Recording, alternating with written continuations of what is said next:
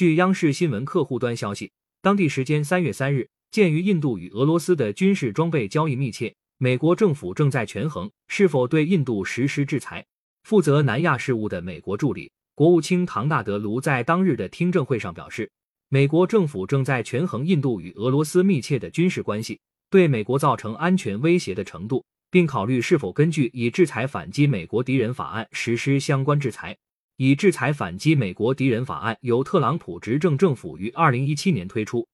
内容包括制裁与俄罗斯国防或情报部门有关的交易。感谢收听羊城晚报广东头条，更多新闻资讯，请关注羊城派。